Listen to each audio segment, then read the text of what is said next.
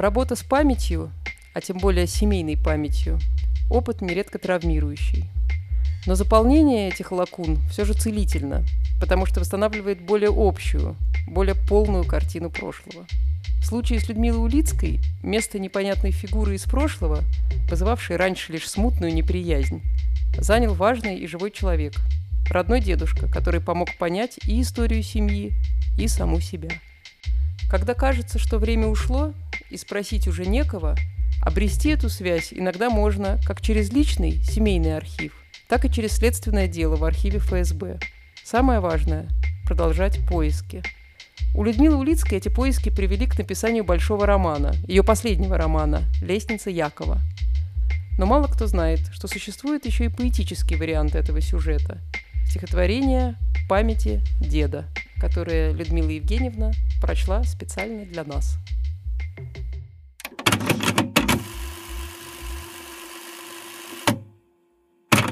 Памяти деда.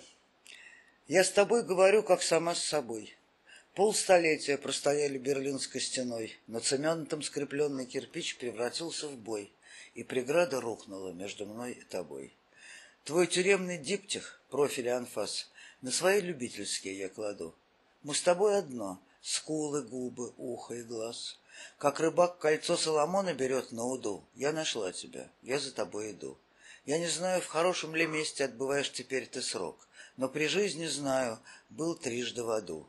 Ты играл на фану, на кларнете, дул любую дуду. Этот звук я узнала, за ним иду. Из архивов истлевших писем, сожженных слов и нот, фотографий выцветших, счетов и анкет я составила твой портрет. Это мой портрет. Это вместе мы отыскали брод через реку забвения, где нет движения вспять, нет обратных билетов, скидок, льгот. Указатель настроен только на вечный вперед. А назад ни одна евредика, сколько ни пей, сколько ни пой, хоть под дурью, хоть под иглой, ни ногой.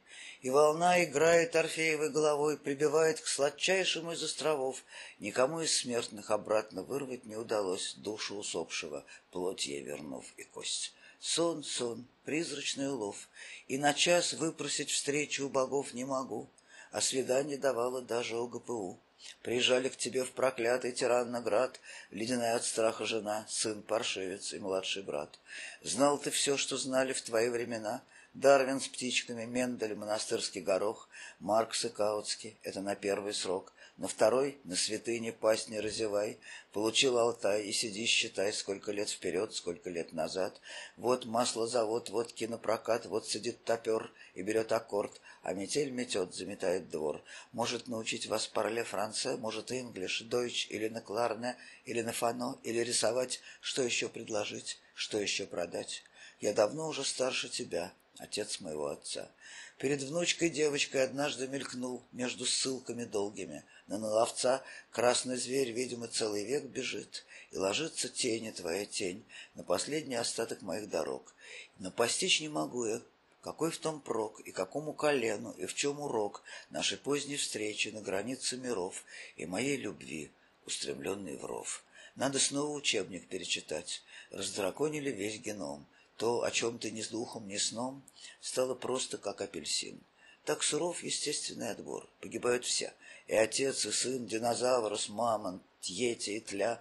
Выживает на свете лишь ген один, от Адама Ветхого до судного дня. И пока еще есть право-лево, и верх, и низ, и минут щекотный не закончен тик. Утром солнце всходит, ночью всходит луна, и морской прилив не заглох до дна. Люди ищут бессмертие в ветоши древних книг, у врачей, у магов. На дне реторт, ищут крови свежей, как вампир-мертвец. Ищут вечной жизни, как пастух-овец. А оно, где соитие, честный труд, где огниво, кремень, кресалы и труд, высекают искру, покуда труд, наши дети и внуки, простыней простор, позабыв и грех, и стыд, и позор, и все то, что у всех ханжей не в чести, что мешает этот узор плести. Повезет, быть может, и шанс велик, что родится новый любитель книг, сочинитель слов, почитатель нот, и тогда наши лики вновь взойдут вновь взойдут из вод, и забрежет нежданный бессмертие извод, о котором ты грезил, искал и звал. Я восславлю того, кого ты не знал, кто бессмертную нить для того снизал, чтобы каждый, кто в этот вошел вокзал, посмотрев расписание поездов к нашим правнукам дальним, от праотцов улыбнувшись, вернулся, откуда пришел, будь то бездна пустая, Эдем или Шоол.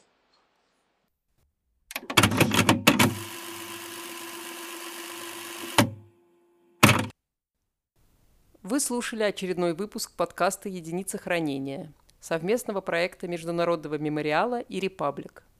Над выпуском работали Арен Ванян, Мария Меньшикова, Анна Марголис и Вася Старостин.